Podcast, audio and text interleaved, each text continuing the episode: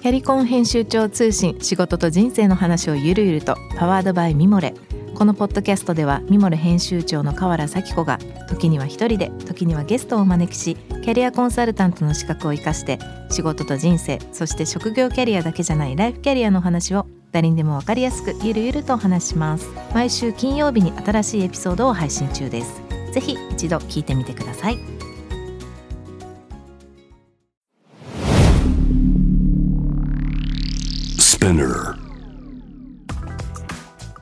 こんばんは、ナビゲーター中道大輔です。Vision to the Future 日本のカルチャーを作り出すもの、こと、人の魅力を引き出し、世界に向けての価値観を共有するクリエイティブプログラムです。えー、皆さんいかがお過ごしでしょうか、えー、9月の7日夜の2時を回ったところでございます。この収録時は僕今ロンドンにおりまして、先週同様、えー、今週もですね、えー、僕がロンドンでゲストのキムさん、京都からというようなことになるんですけれども、ロンドン、何が面白いかというか、これ前も話したかもしれないんですけど、僕はこの街の好きなところでもあるんですけど、あの、街の中がデザインされてるんですよね。その、一つ一つの、まあ、建物もそうだし、まあ、サインとかロゴとかもそうだし、あといろんなものがこう、ある程度こう見えることを前提にされてるので、そういうところが僕は非常に好きで、まあ、日本とかアジアはどちらかそこはどちらかというとあの、統一性がなくですね、逆にカオス的な感じで、まあ面白いっていう部分でもあるのかもしれないんですけど、まあ、そこが結構やっぱこっちに来ると、いろいろ、なんとなく日々街を歩いてて、あいいなと思うような、結構本当ね、日々、日々の中でそれを感じることができるっていうのが僕はいつもいいなと思って過ごしてます。あの、まあ、日本はまだまだ暑い日が続いてると思いますので、えーもうそろそろ日本に帰る準備も始めなきゃいけないんですが、えーまたそれはそれでね、日本に帰って美味しいご飯を早く食べたいなと思います。番組への質問、感想は、ぜひ番組のホームページのメッセージからお願いいたします。Twitter はハッシュタグビジョンフューチャーをつけて、ぜひぜひつぶやいてみてください。はい。それではですね、今夜お迎えするゲストです。いろは出版代表、詩人のキムさん。こんばんは。こんばんは。先週に引き続き、今週もありがとうございます。いや、よろしくお願いします。さて、えっ、と、簡単に僕の方から、先週ね、聞けなかったリスナーの方に、キムさんのプロフィール簡単にご紹介したいと思います。先週までちょっといろいろ話しましたけども、二十歳の頃に京都の路上で詩と写真を組み合わせたポストカードの販売をきっかけにいろいろと活動をスタートされてます。今ではね、その言葉の力をきっかけにいろは出版を設立されまして、そのポストカードは累計1000万枚。そして、キムさんの、まあ、詩集というかね、その作品、累計120万部を超えて多くの人々に言葉を届けてらっしゃいます。えー最近ではですね、えー今年の6月に、え We Have a Dream 201カ国202人の夢 ×SDGs を出版されまして、え仲間たちと共により良いものづくりを通して日本をそして世界をより良くするために楽しく挑み続けてらっしゃいます。あの先週この新しい本の話を聞かせていただきましたが、あの先週のちょっと終わりというかね、途中でも話してましたけども、まあ、夢と目標のこう、違いだったりっていうところが、まあ僕の中で非常に印象的なコメントだったんですけども、まあ、夢は、まあごめんなさい、目標はから話が終わりやすいですね。目標は山頂にあるこう旗で、夢はその旗、山頂から見える景色だっていうふうに、まあ紐解いてもらったんですけども、今日はですね、あのまあ、もう少し、リムさんと今後のいろんな、まあ話、課題も含めて話ができたらなと思うんですけども、リムさん、あの、ここ最近考えてるこれからのリムさんたちの活動っていうのはどんな方向に向かってってるんですかね？そうですね。あの、いっぱいやりたいことがあるんですけど、うん。でもやっぱり僕らのずっとね、あの、夢の本を作り続けてきたので、やっぱり夢の力でいろいろ面白いことをしたいなというふうに思ってるんですね。で、うん特に、あの、まあ、日本で言うと、子供たちっていうか、が夢を自分らでこう書いて、で、自分らでこうね、夢の本を作るような、作れるような、あの、仕組みとかも作りたいなと思って今、制作中やったりします。うん。その内容ってもう少し教えてもらうことできるんですか？例えば、あの、この、なんていうんですかね、この、ちょっとうまく言えへんな。あ、ちょっと違うこと喋っていいですか？すいません。はい、どうぞどうぞ。あの、あの、大きく今後の言うとことにつ、いて。はいうん。大きく言うと、えっと、うん。昔からずっと作りたいものが、国語算数理科社会夢っていう教科というか授業を作れたらなと思ってずっとやってまして、うん。例えば人生っていう教科でもいいんですけど、うん。なんかこう学校の授業で、こう、うん。何のために勉強するのかとか、なんでこれをし大人だったら使うのかがわからんまま、なんか僕もまあ勉強してたというか、あんまり勉強頑張れんかったなと思ってるんですけど、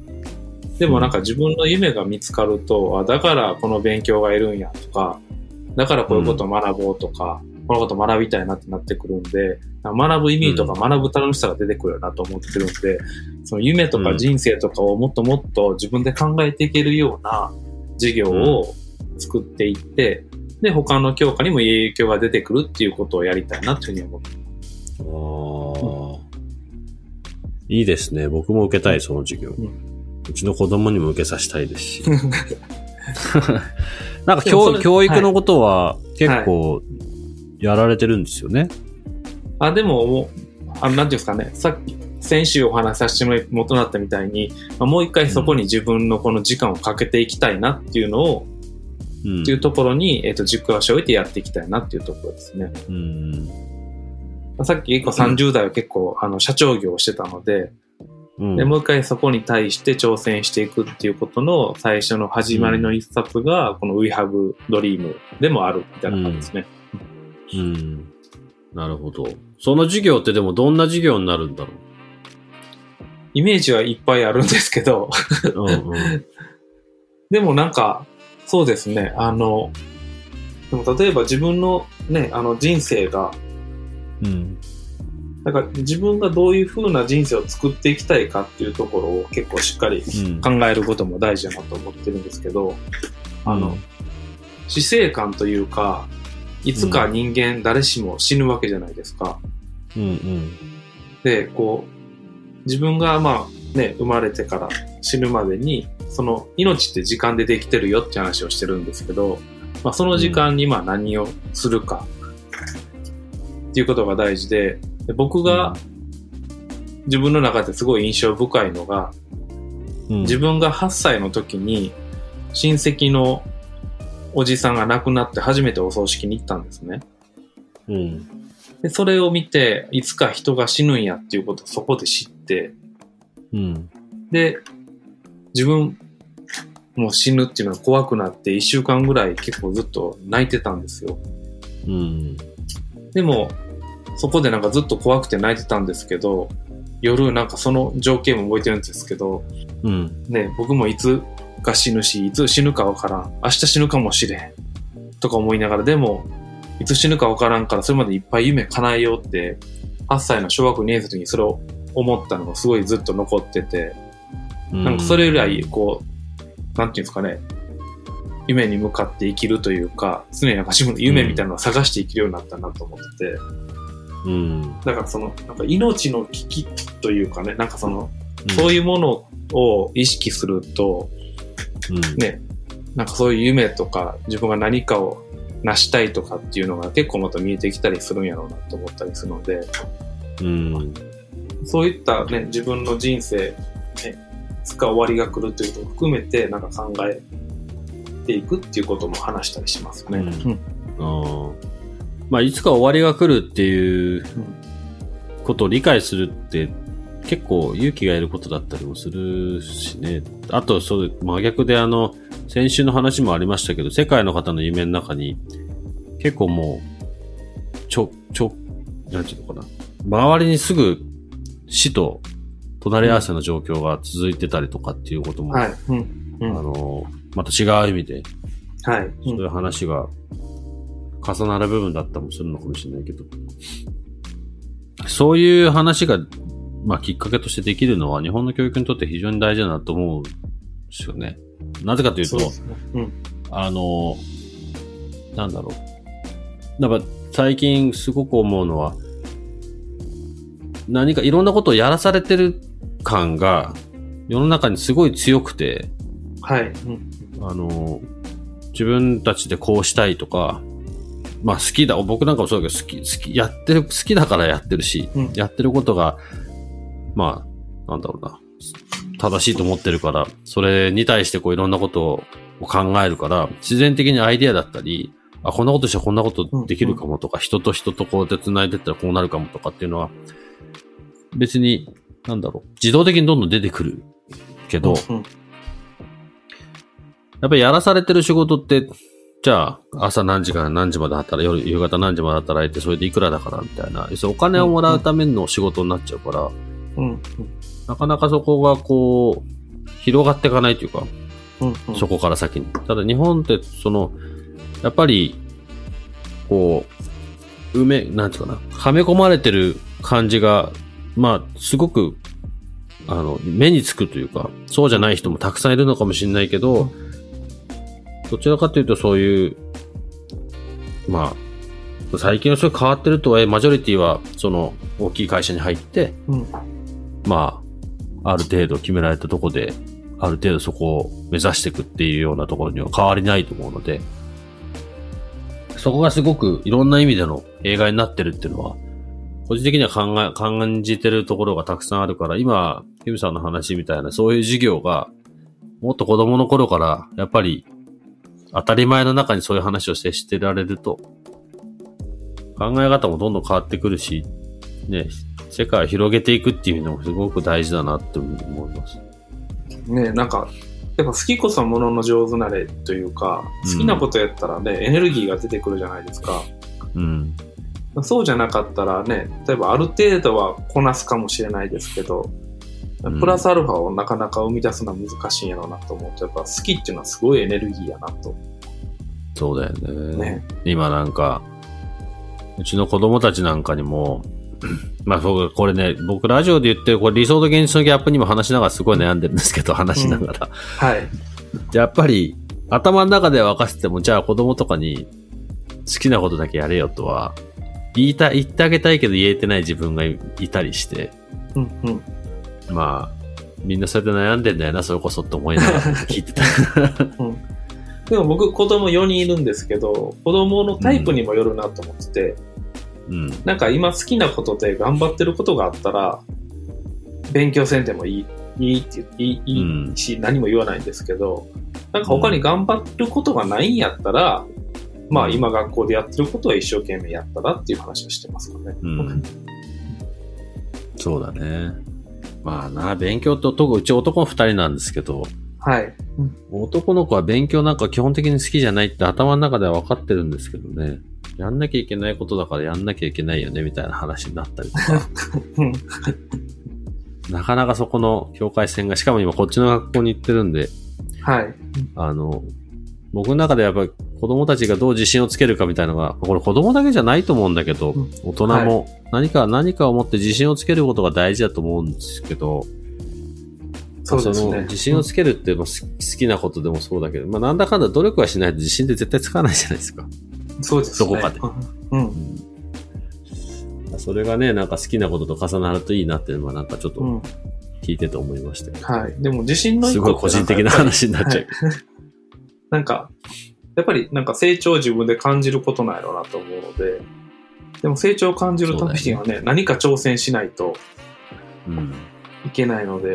ね、なで、しかもその挑戦ってなんか結構やらされたことじゃなくて自分でね、見つけてないと、うん。なんかこうね、またエネルギーも出てこないし、自分で決めたこと、自分でやりたいと思ったことで、ね、そっから、それがうまくいった、うまくいかんかったか、経験になって自信になっていくんやろうなと思って、その最初のそれをね、見つけれるか出会えるかってすごい大きいなと思います。うん。確かにね、そうだよね。うん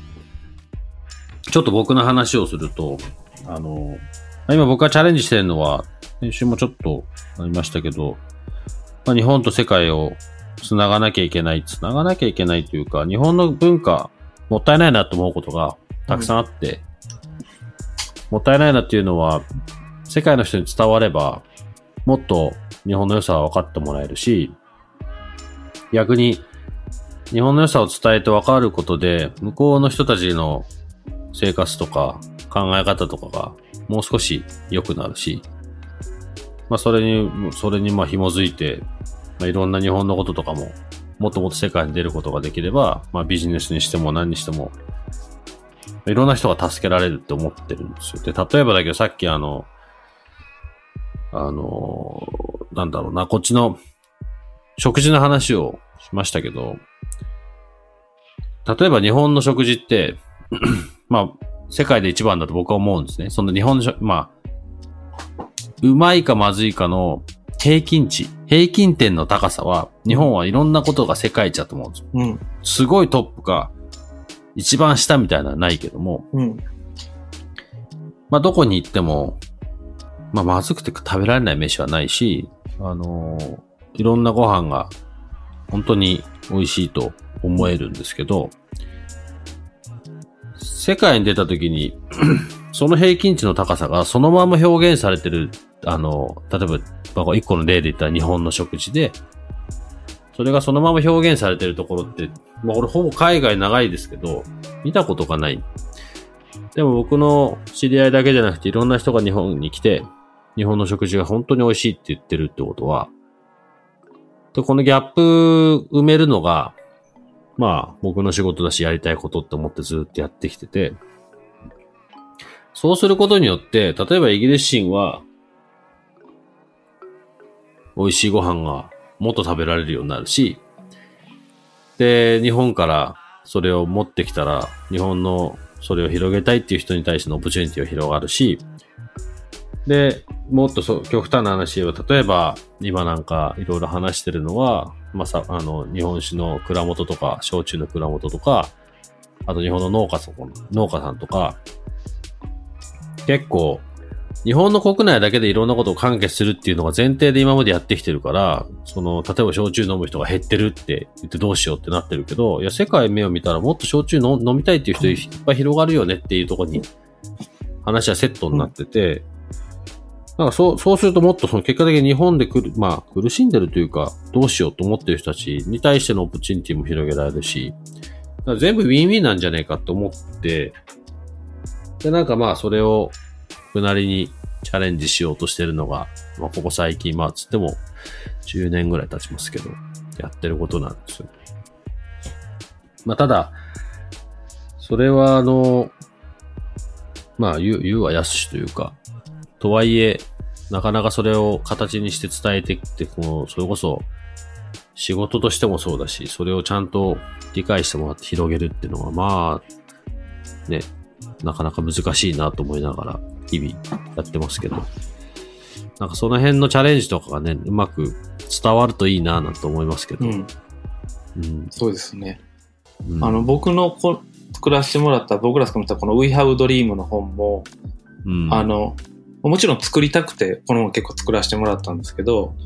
うんあの、一個、そのね、ま例えば日本の出版業界もどんどん、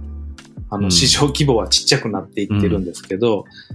この本ってあの、英語版も、もちろん英語で夢を集めさせてもらってるので、うんあの、英語本も僕らの方で作ってるんですね。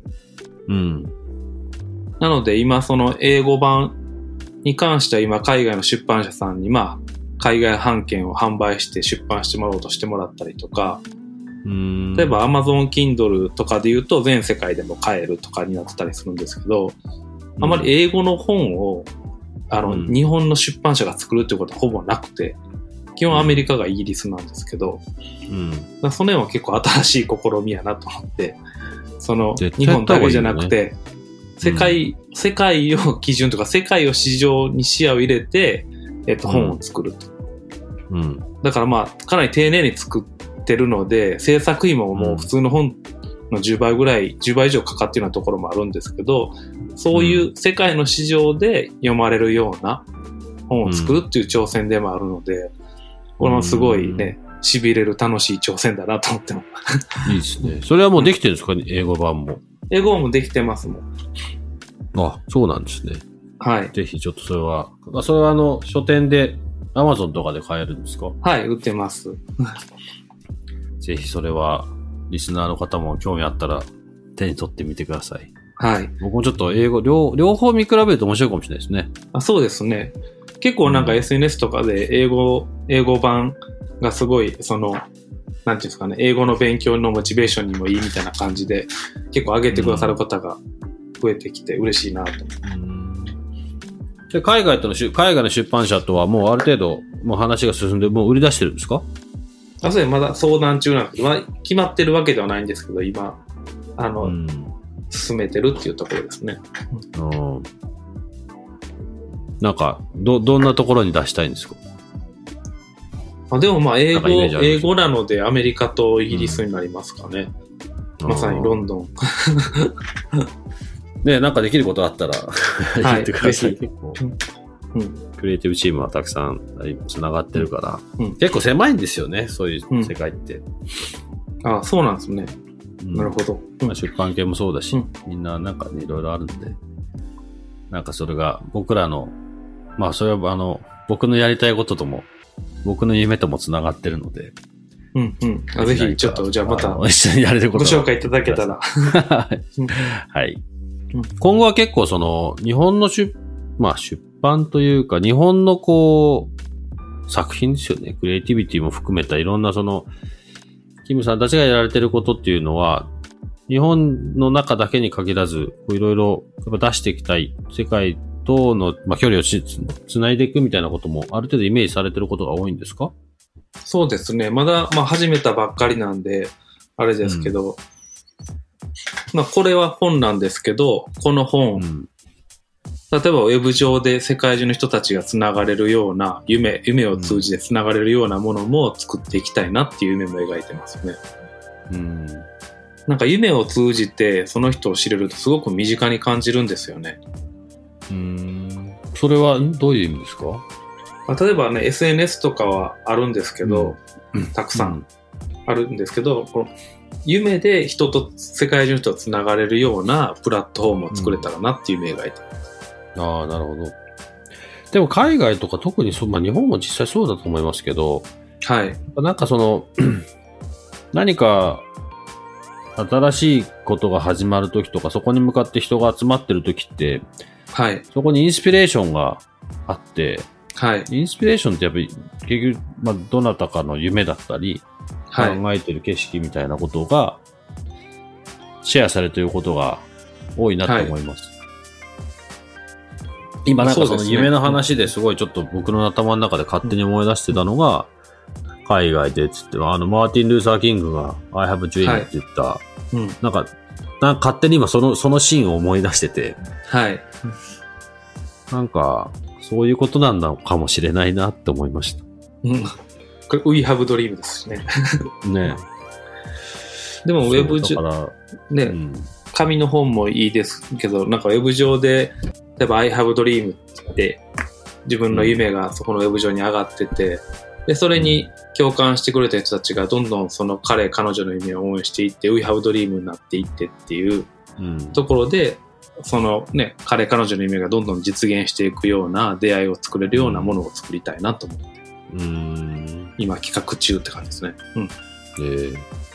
なんか面白いですね、そういう企画も。でも結局なんか、クラウドファンディングとかもそうですよね。はい。うん。なんか、まあ、クラウドファンディングだけじゃなくても、いろんな意味での投資とかも含めてかもしれないけど、なんか本当にその人うん結果的に何やってくれるんだろうと、どんな夢持ってるんだろうと、そこに対して共感できるかみたいなところがは、いうんやっぱり人を引きつけるんだなと思います。はい。で夢からいろんなことが始まるので、そうですよね。はい。で、なんか、あの、僕の友達に平和活動家の森下雄一郎という男がおるんですけど、うん。うん平和活動家ですか？平和活動家、うん。もう今も先週旅立って、ウガンダでいろんなプロジェクトをやって、うん。うん、まさにこのね、世界中でこう、草の根で人の笑顔を増やしてる素敵なとこなんですけど、でも彼がすごい言ってて、なんか改めてそうやなと思って、あの、世界平和ってどうやったらできるのって聞いたら、うん。え、世界中に友達作ることやんって言ってて、うん。確かに？と思って。ね、確かに。確かに世界中に友達がいっぱい増えたら、世界平和になるし、世界中に友達がいる人が増え、いる人とか、いる人が増えれば増えるほど、世界はどんどん身近になっていくよな、というふうに思って、すごいなんてシンプルでな世界平和の作り方やと思って。で、彼はいろんな、あの、現地に行って、いろんな支援をしたりとかして、一カ国一カ国ちゃんと草の根で活動して友達を今増やしていってるっていう活動をしてるんですけど、うーん。すごいなと思いながら、でもほんまにその通り戦争しないですからね。ね、そう、そうなんですよ。るけど。うん。だこの本とかでも、あの、例えばね、あの、イスラエルとパレスチナ、まあ、テレビのニュースで見るとすごい争ってるように見えるんですけど、この本に出てくれてる彼と彼女は、ね、その平和の架け橋になりたいと思って活動してるし、うん、で、彼彼女らはそんなこと全く思ってないなっていうこともすごい伝わったりもするので、うん。なんかね、テレ、ね、ニュースの見方とか聞き方にも関わってきますし、なんか、やっぱ人と人なんだよなっていうことを知れる、考えるっていうことはすごい大事なことやなって。ねうん。それはすごい思いますよね。あの、うんやっぱり、最近、ニュースとか、まあ資料とかでも、日本から海外に出る人が減ってってる。昔に比べると。はい。で、まあある種 SNS とかで、こう、まあ今そのコロナになる前ですけどね。なんかはい、行った気になれるじゃないですか。うん、うん、情報は入ってくる。行かなくても。うん、でも、まあ、そこにある匂いとかうん、空気感とか風の流れとか、その人の表情とか、うん。まあ、その先にあるそのましてその知り合いとか友達がいる状況っていうのは、うん、やっぱりネット上で見る情報とはもう全然種類の中身と深深さが違うもんだから、うん、それはね、本当にもっと日本は、もっともっとやるべきだなと思いますよね。もっと外に出ることを怖がらないで、うん、やらないと、分かった気でいるだけだと本当に取り残されていくっていうのは、うん。身をもって感じます。ね、うん。でも、その、はいその、お知り合いの方が言ってた友達を作ることは世界平和につながるっていうのは、うんなんかすっごい簡単ですけど、うん。なるほどと思いますね。ね、うん。そう、理にね、かなどことか、ね、ミャンマー大丈夫かとか、うん。ね、アフガニスタン大丈夫かってやっぱ思うので。うんそうですね。まあ、なんか、そうだな。やっぱ早くコロナ終わって世界に出なきゃいけないですね、みんな。うん。でもなんかほんまに、ね、こう、どんどんこう、まあこの本とかもどっか行きたい国を見つけるきっかけの一個にもなってくれたらなと思ったりもするんですけど、うん。なんかこう、自分のこの本を作った中で自分の中にある頭の中とか心の中に誰しもが僕はちょっと地図を持ってると思ってるんですけど、うんそれが割とここ最近日本地図の中で自分が生きてたなと思って、うん、僕らが生きてるのは世界地図だと 改めて思ったので、世界地図の上で、常に世界地図の上で生きてる自分でありたいなって改めて思いました。ああうんそうですね。世界地図って見てると結構面白くて、うん。いろんな国で世界地図見るじゃないですか。そしてやっぱりその自分の国がその地図の真ん中にあるんですよ。うん。日本は当然日本が真ん中にあって、ねどちらかと地図の右側にアメリカがあって、うん左側にアジアとヨーロッパがあるじゃないですか。当然今イギリス行くとそれは真逆で、で、イギリスなんかまあ最近はだいぶなくなりましたけど、いイギリスからすると日本とかってこうファーイーストって言われるわけですよね。ああ、なるほど。東の遠いところうん、うん、で、だから、なんだろう。そういう、まあ、考え方が絶対どっかにはそれぞれの国にあるので、うん、うん、その、結局、特に日本なんかからすると、ヨーロッパなり、アメリカ、まあアメリカはちょっとね、海が挟んであってすぐうん。隣っちゃ隣なんで、あれですけど、うん、まあそもそも遠いんですよね。うん、だから、まあ文化も当然違うし、言葉も違うし、考え方も全然違うし。だけどそれがこう、ね、インねインターネットとかいろんなことで近づけるきっかけを今世の中にはあって、うんうん。でも根本的に違うってことを分かった上で、やっぱもっとそれぞれが近づいていくことがうん。楽しいし必要だなと思います。そうですね。違いを、まあ、楽しみながら知って、ね、うん。受け止め合って、同じというところもね、あるので、うん。ね、何が違って何が同じなのかっていうことをね、うん。考えていくのもすごい大事なことやなと思いました。そうね。同じだけでいたら、まあ、つまんないというかな。日本人って、言わなくてもわかるっていう、なんかこう、うんあうんの呼吸とかあるじゃないですか。はい。まあ、あれはあれであの、日本の美学だと思うんですよ。素晴らし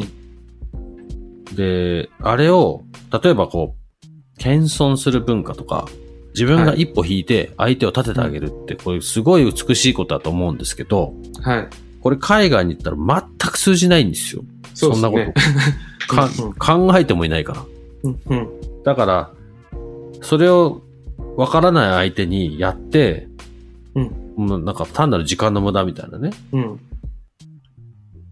相手を上げ、上げ、上げてもしょうがないし、逆にこっちが上がっていかないと対等に話はできないみたいなこととかを、うん。なんか僕らは、もっと感じなきゃいけないと思うんだよね。いろんなことを表現していく上で。だかうん。らそれってやっぱり出ないと知らないしわからないから、うん。そこに対しての対応策なんかも別に身に、身に、身につかないし、うん。なんか日本のままで外出たらなんか、こう、よく漫画で表現されるみたいな、こう、黙ってる日本人みたいなね。うん。うん。なんか、僕それですごい嫌なものたくさんしてきたから、あの、あ、そうなんです今はうん。まあね、あの、こっち来た時とかはやっぱそうだし、ディベートもどんどんしなきゃいけないし、うん。うん。要は、人と違ってなんぼっていう考え方だから、うん。日本って真逆なんでそういう意味だね。そうですね。うんまあでも個性をね、どんどんどんどんみんな伸ばしていけるような、ね一人一人の意識もそうですけど、教育がね、うん変わっていかないとなと思う。そういうのは、あの、ぜひ、夢の力で、はい。ぜひ、少しでも、はい。夢の新しい世界力でがね、うん、でき可るようになる能性を広げていくので。はい。楽しみにしてますんで、僕も何か力になれることがあったら、また教えてください。僕もはい。夢は見続けて、目標は立て続けていきたいと思います。はい。ぜひ。はい。なんか今日はすごい勉強になりました？この2週間。あ、いえいえ。ありがとうございました。はい。ぜひ、じゃあまはいたロンドンでお会いしましょそうですね。日本東京でも、ぜひ、う。はい。京都行くも、行くことも、あの、あはいぜひ。またぜひ声かけさせてください。はい。はい。ということで、今夜のゲスト、いろは出版代表の、えー、詩人でもあります、キムさん、お迎えいたしました。本当にどうもありがとうございました。ありがとうございます。J-Wave Vision to the future Vision to the Future 中道大輔がお送りしております。えー今夜のキムさんの話はいかがでしたでしょうか？なんかね、あの、すごく勉強になる1時間でした。勝手にですけど。なんかいろんなこと整理された気がしますし、あの、日本とね、世界みたいなこともずっと僕も言いながらやってますけど、うん。なんか、やっぱ自分で話しながら思いますけどね、やっぱり一歩踏み出す力みたいのは、すごく大事だなと思います。あの、キムさんの夢の話、世界でね、新しい夢が広がって、繋がってっていう話、あの、陰ながら応援したいと思いますし、何か一緒にできるようなことがあったらね、いいなと思いました。番組への感想等いかがでしょうか？もしありましたらぜひ番組のホームページからお願いいたします。いろんなね、夢の話等も、もしあれだったらしてみてください。ツイッターは、ハッシュタグビジョンフューチャーをつけてつぶやいてください。さらに番組のインスタグラムもございます。ビジョンフューチャー813をつけて、えーぜひチェックしてみてください。Vision to the Future。ここまでのお相手は中道大輔でした。また来週。Good night.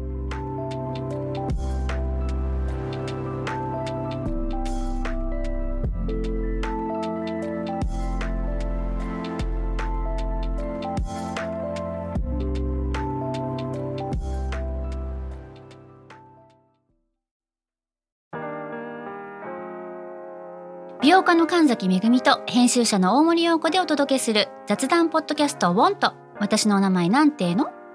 ふと私って誰なんだ？と自分がぐらついてしまうそんなあなたと毎日を楽しくするサバイバル術を一緒に考えていきます。ボントは毎週水曜日朝5時に配信。ぜひお聞きのプラットフォームでフォローしてください